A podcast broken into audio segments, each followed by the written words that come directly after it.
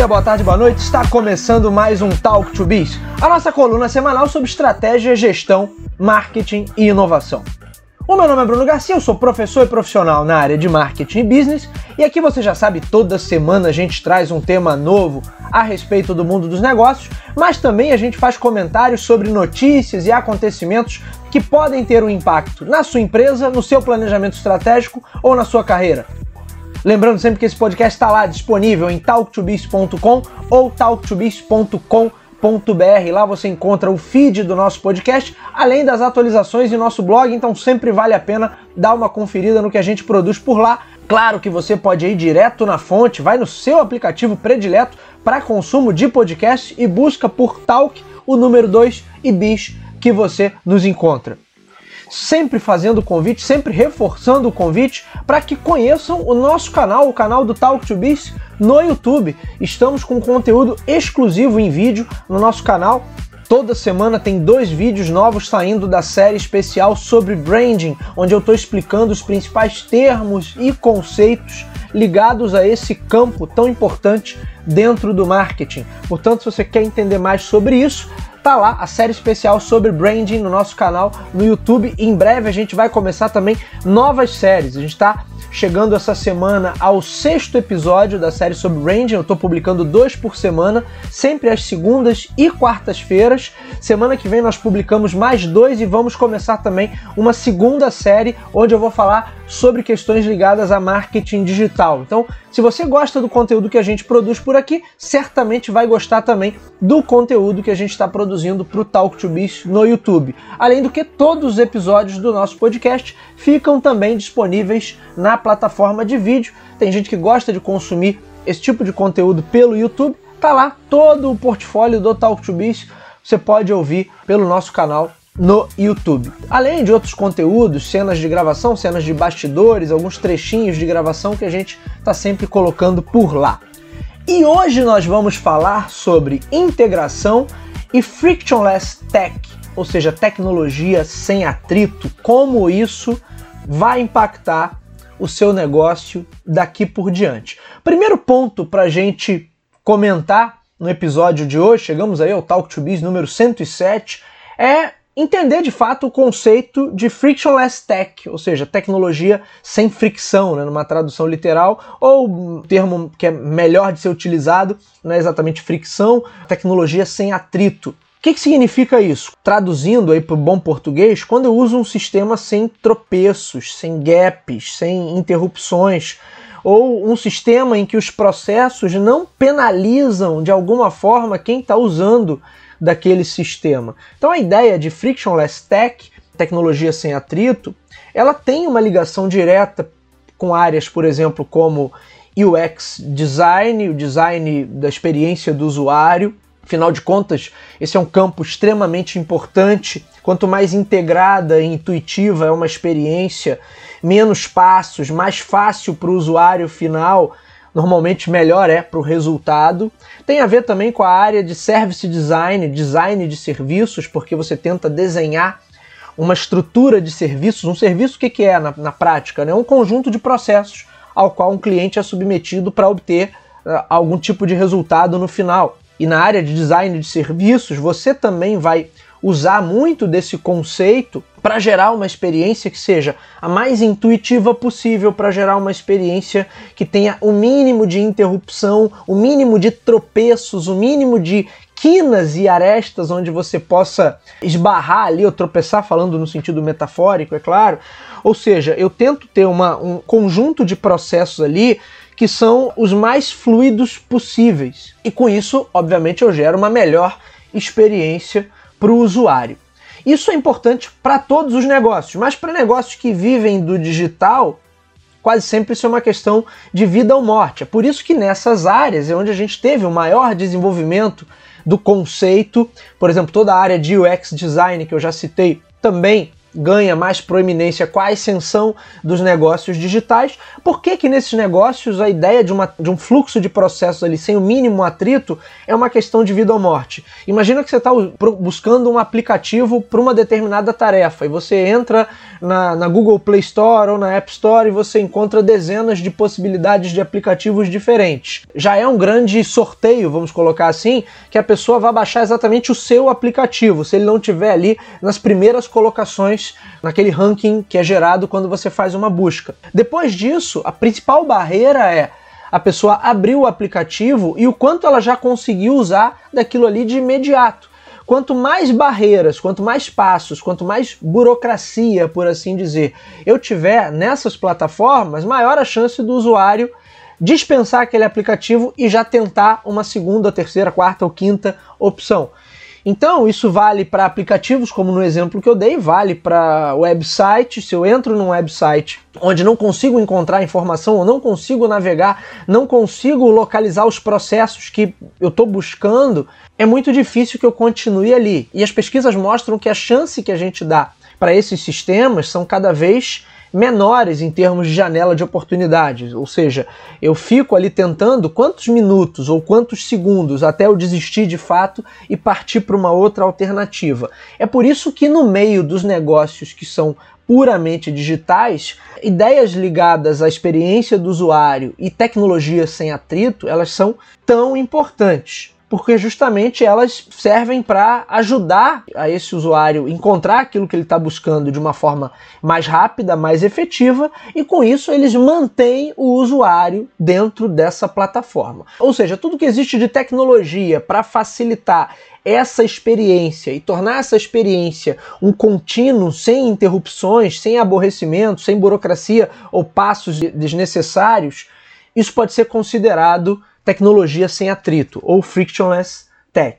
Vamos lá, as tecnologias sem fricção e a conveniência dentro do marketing andam de mãos dadas. Então, quando eu falo de negócios no sentido mais amplo e negócios tradicionais, a gente sempre falou de facilidade, de fluidez, de conveniência nos processos e nas entregas, justamente para gerar maior satisfação.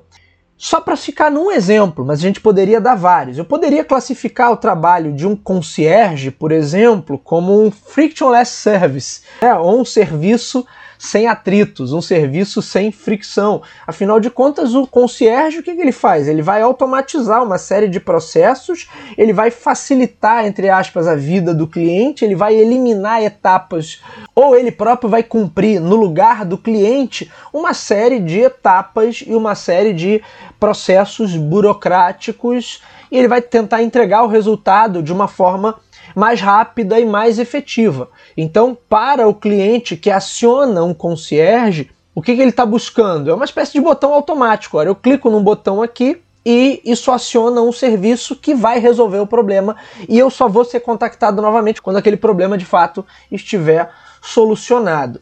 O que, que eu quero demonstrar com isso? Que apesar do termo ser novo, porque ele está ligado à tecnologia, a ideia de processos sem atritos, sem fricção, sem engasgos, por assim dizer, ela não é nova e sempre foi algo buscado e desejado, tanto a nível de produto quanto a nível de prestação de serviço.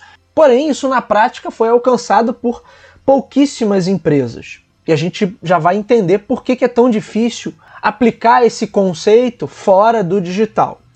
Quando a gente fala de negócios puramente digitais, o conceito de tecnologia sem atrito ele ganha muito mais força, também uma roupagem muito mais dinâmica, porque fica cada vez mais fácil oferecer experiências automáticas e ao mesmo tempo customizadas. Então eu consigo entregar por exemplo, para quem é usuário do YouTube, o próprio YouTube consegue entregar uma oferta de conteúdo que é automática e ao mesmo tempo está customizada ali para os interesses que já foram registrados por esse usuário nas suas experiências prévias dentro da plataforma.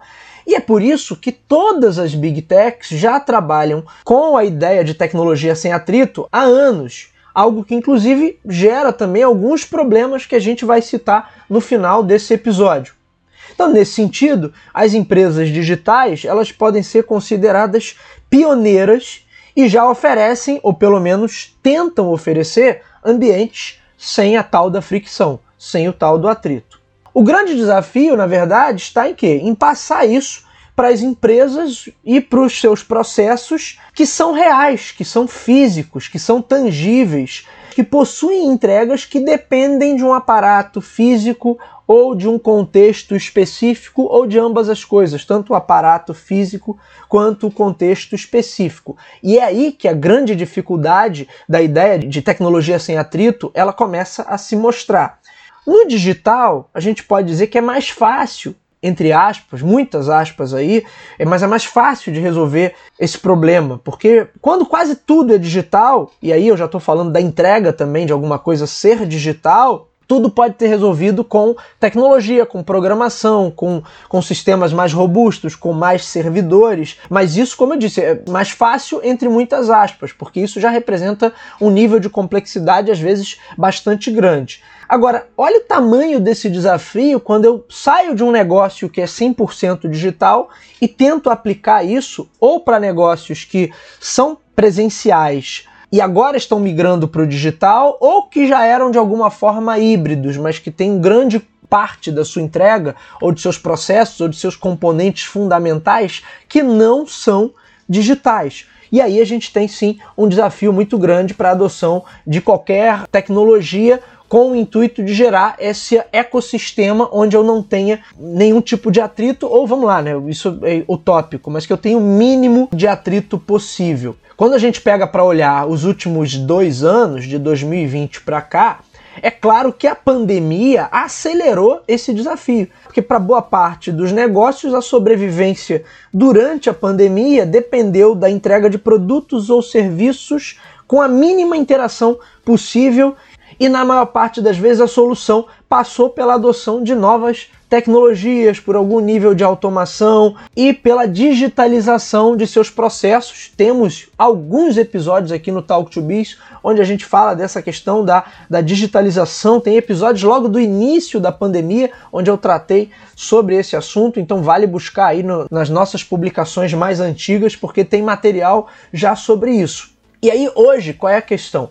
O maior desafio e a nova fronteira a ser superada, principalmente se a gente pensar no varejo ou em algumas categorias de serviços, como a educação, por exemplo, a principal barreira tem a ver com gerar ecossistemas que sejam robustos, que deem para o cliente, para o consumidor, essa experiência de uma plataforma sólida e que gerem o mínimo de atrito possível. Por exemplo, na educação, já que eu sou professor, então posso falar com propriedade, as melhores soluções em ensino híbrido certamente passam por ecossistemas que sejam, nesse sentido, frictionless. Ou seja, tenham o mínimo, gerem o mínimo de atrito possível na experiência do usuário. Quanto mais essa experiência é fluida, mais o usuário vai ter facilidade em consumir aquele conteúdo, mais prazeroso vai ser esse processo de ensino e aprendizado, logo essa experiência vai ser mais valorizada.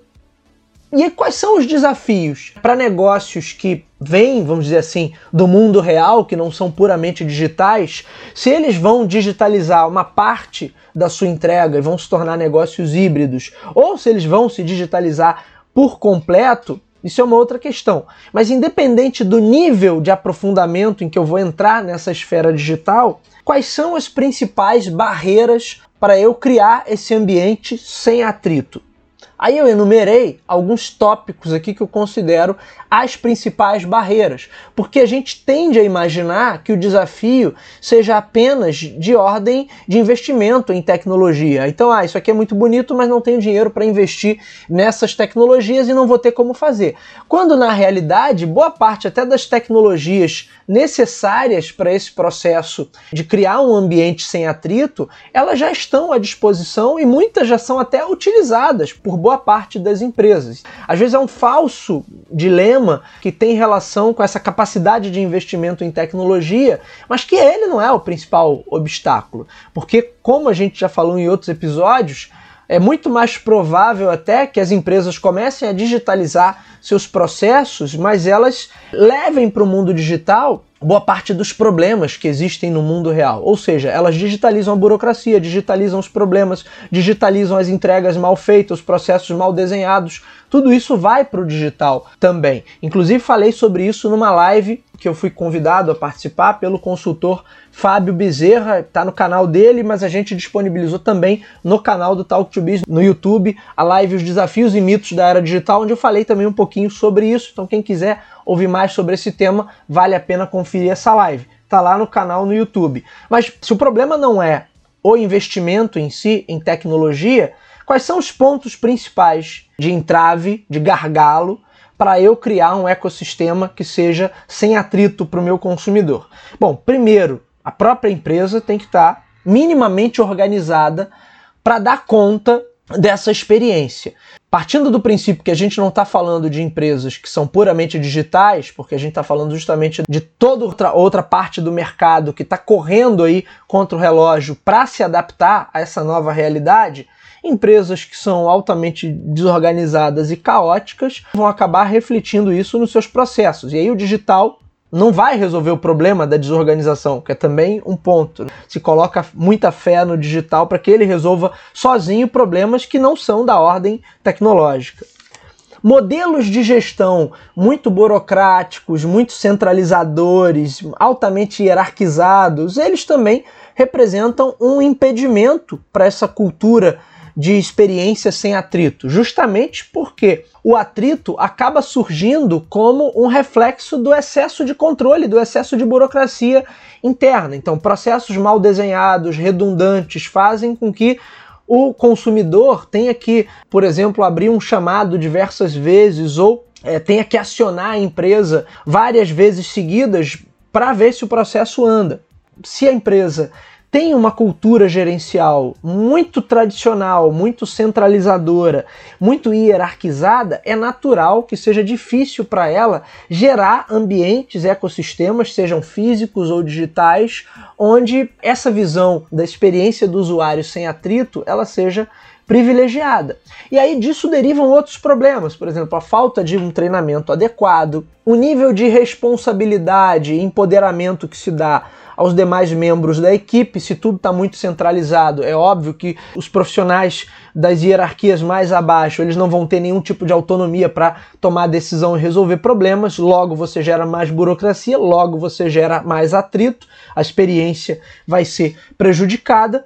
Isso nos leva também a uma cultura corporativa inadequada e sem agilidade. Está aí a importância da gestão ágil e de novos modelos que privilegiem o pensamento inovador, a flexibilidade dos times e processos mais enxutos, mais inteligentes. Tudo isso vai ter um impacto direto no conceito de experiência sem atrito. Aí, por parte da tecnologia, porque já é uma dificuldade em si, você tem inúmeros sistemas dentro de uma empresa que não conversam entre si, e aí é difícil pra caramba fazer essa integração e fazer com que tudo funcione dialogando de uma forma rápida e eficaz. Isso gera entraves, isso gera mais burocracia. E por fim, um ponto que nós já citamos aqui, que é a fé em demasia na tecnologia. E aí as pessoas acreditam que a tecnologia sozinha vai resolver os problemas que são operacionais, administrativos, gerenciais de uma empresa ou que a tecnologia sozinha vai de fato tornar a sua oferta mais digital e logo uma oferta mais dinâmica e mais competitiva. Então essa fé na aplicação da tecnologia é um equívoco, porque na verdade as pessoas partem do princípio que, olha, eu contratei o sistema, apliquei aquilo dentro da empresa, então está resolvido o problema. E não está. Na maior parte das vezes você só está mascarando o problema. Agora, vale a pena entrar nessa briga para gerar experiências que sejam frictionless, que gerem o mínimo de atrito possível para o consumidor? Eu entendo que sim, mesmo que você não esteja em um negócio puramente digital. Acredito que são inúmeras as vantagens de você integrar o cliente dentro de um ecossistema que seja dinâmico, que seja confiável, que seja estável, que seja fácil de usar, que seja intuitivo e eu acredito piamente que essa é a nova fronteira da competição daqui por diante. As plataformas hoje com maior poder de atração e retenção dos consumidores são justamente essas que se esforçam para oferecer ambientes com menor nível de atrito, com menor nível de gap, de interrupções e de aborrecimentos possíveis. A grande questão, acho, para a gente já caminhar para o encerramento desse episódio, é o que você se tornar uma empresa frictionless, por assim dizer, passa pela adoção cada vez maior de tecnologias, mas não se encerra nas tecnologias, como a gente viu alguns minutos atrás nos tópicos que eu elenquei. Na maior parte das vezes os problemas são culturais, são operacionais, são gerenciais, são de entendimento até de mundo. Nem sempre ou quase sempre não são problemas só da aplicação, ligados à aplicação da tecnologia em si. Quando a gente pensa sob essa perspectiva, a gente começa a perceber uma coisa: a correta integração entre as tecnologias disponíveis, os processos reais dentro da empresa, os sistemas de gestão, uma cultura com foco na geração de valor e na humanização, parecem ser a chave para ecossistemas e plataformas que sejam capazes de gerar maior valor para o consumidor. E aí eu entro agora no encerramento desse episódio com duas considerações que eu considero que são os grandes desafios ou os grandes perigos, por assim dizer, para o entendimento e para a adoção de tecnologias que sejam mais amigáveis e que gerem uma experiência cada vez melhor. Primeiro ponto é a ideia de que a adoção de tecnologia ela vai atender apenas a uma perspectiva econômica. O que, que eu quero dizer com isso? Olha, eu vou contratar sistemas, fazer um investimento agora, mas com o tempo, como eu vou com isso eliminar vários postos de trabalho, com o tempo meu custo operacional a médio e longo prazo, ele vai ser reduzido. Qual é a questão? É, é, óbvio que a ideia de economizar ela é, é, válida, não há nada de errado em se querer economizar a priori. Mas qual é o ponto quando a gente encontra esse tipo de raciocínio? é que isso pode gerar algumas distorções. Primeiro, a adoção de tecnologia ela deve ser focada na produtividade e na entrega de maior valor para o consumidor, porque isso se traduz em vantagem competitiva. Se eu aumento a minha produtividade, tecnicamente eu estou ganhando vantagem competitiva em relação aos meus competidores. E se eu estou entregando maior valor para o meu consumidor, idem. Mas aí, quando esse não é o, o, foco da adoção da tecnologia, a gente acaba caindo no mesmo problema que, por exemplo, todos os bancos de varejo tradicionais aqui no Brasil caíram entre os anos 80 e 90 eles eliminaram uma parte considerável dos seus postos de trabalho, do pessoal de linha de frente ali de atendimento, substituindo essa galera por caixas eletrônicos e por outros métodos, por phone banking, depois com, com a entrada de internet, depois com aplicativos. Mas lá nos anos 80 e anos 90, isso já estava posto com a ascensão de algumas tecnologias digitais. A pergunta que eu faço para a gente refletir é: os serviços bancários melhoraram? Porque se você perguntar a qualquer um que frequentou um banco nos últimos 20 ou 30 anos, certamente a percepção é de uma piora significativa nos serviços. O caixa eletrônico ele não resolveu o problema da produtividade no sentido de entregar serviços com maior eficiência e maior eficácia. Não resolveu também o valor que é entregue para os consumidores. Embora a gente pode dizer que resolveu parcialmente, mas no geral os problemas continuaram e o serviço como um todo se deteriorou. Ou seja, nesse caso, a adoção de tecnologia ela não ajudou o serviço a melhorar ou a tornar aquelas empresas mais produtivas necessariamente. Pode ter melhorado pela perspectiva financeira apenas, porque o custo operacional dessas empresas diminuiu. Agora, o nível de serviço não melhorou, o nível de entrega não se aperfeiçoou. Nesse caso, eu não tive de fato qualquer avanço. Aí a gente não vai entrar aqui no mérito, ah, por que, que essas empresas fizeram isso? Uma, uma das razões mais explícitas é simplesmente porque o consumidor não tem muito para onde correr.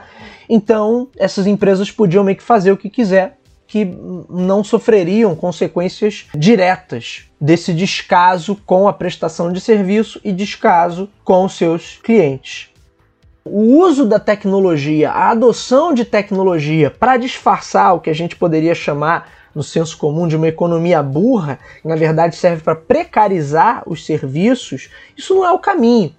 Veja que hoje os mesmos bancos, e olha como o mundo dá voltas, os mesmos bancos foram atropelados pelo Nubank, e eu acho que isso já diz muita coisa sobre esse assunto, sobre a diferença na perspectiva de uso que eu tenho dessa tecnologia.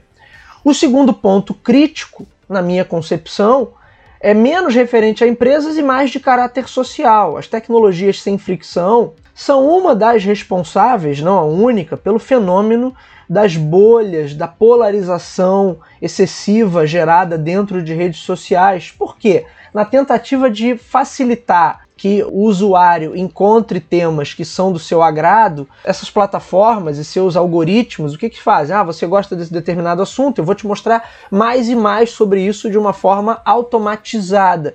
E isso vai fazendo com que os usuários aprofundem a visão em determinado tema, mas não vejam mais nada do resto, fiquem naquela bolha, naquele mundinho fechado. Tem muito conteúdo hoje bom sobre isso, mas aqui no Talk to Biz nós já gravamos sobre isso, um Talk to Biz que foi dividido em dois episódios, onde a gente falou sobre o documentário da Netflix, O Dilema das Redes, que eu trouxe dois professores que são feras no assunto, Diogo Duarte, que já participou inúmeras vezes, e o Márcio Gonçalves, que também já participou em outros episódios do Talk to Biz. Então, um dos problemas da tecnologia sem fricção está, no caso de uso de internet, de plataformas de conteúdo como redes sociais, está nesse efeito de bolha que ele acaba ajudando a acentuar. Se vocês procurarem no Google também, vocês vão encontrar já pesquisas e artigos comentando o problema da frictionless tech nesse sentido. Então é isso. Tecnologias sem fricção são, de certa maneira, a chave para os próximos níveis de competitividade, porém, a gente tem que entender que não é a tecnologia pela tecnologia, mas sim a adoção da tecnologia associada a uma série de mudanças e transformações dentro da empresa para que eu de fato consiga gerar experiências cada vez mais ricas e de maior valor para os meus consumidores, ao mesmo tempo que eu me torno mais produtivo e mais eficiente. Muito bem, senhores, esse foi o Talk to Biz de hoje. O meu nome é Bruno Garcia, você me encontra aí nas principais plataformas sociais. Bruno Garcia no LinkedIn, Bruno Underline Talk to Biz no Instagram. Podem me adicionar, mandem sugestões de tema, mandem feedback de vocês, porque é sempre muito bacana, muito saudável e muito positiva essa troca. O Talk to Biz é o nosso podcast que está disponível nas principais plataformas da atualidade. Se você é usuário Apple, se você é usuário Android, vai lá em Google Podcasts. Se você curte ouvir suas músicas e seus programas prediletos pelo Spotify, pelo Deezer, Amazon Music, também estamos por lá. Claro que você pode ir direto na fonte anchor.fm barra ou nos nossos endereços virtuais para assinar o feed talktobiz.com ou talktobiz.com.br. Reforço também o convite para que conheçam o nosso canal no YouTube, onde estamos produzindo agora conteúdo exclusivo. Vale a pena dar uma visitada por lá. E fica sempre aquele pedido final. Se você acompanha o nosso trabalho, gosta do conteúdo que nós produzimos aqui no Talk to Biz, compartilhe, indique para um amigo, vamos ajudar nessa corrente do bem, levando bom conhecimento sobre marketing, sobre gestão, sobre estratégia e sobre inovação a um número cada vez maior de pessoas. É isso, meus amigos. Hoje vou ficando por aqui. Nos vemos na semana que vem. Um abraço a todos. Até lá.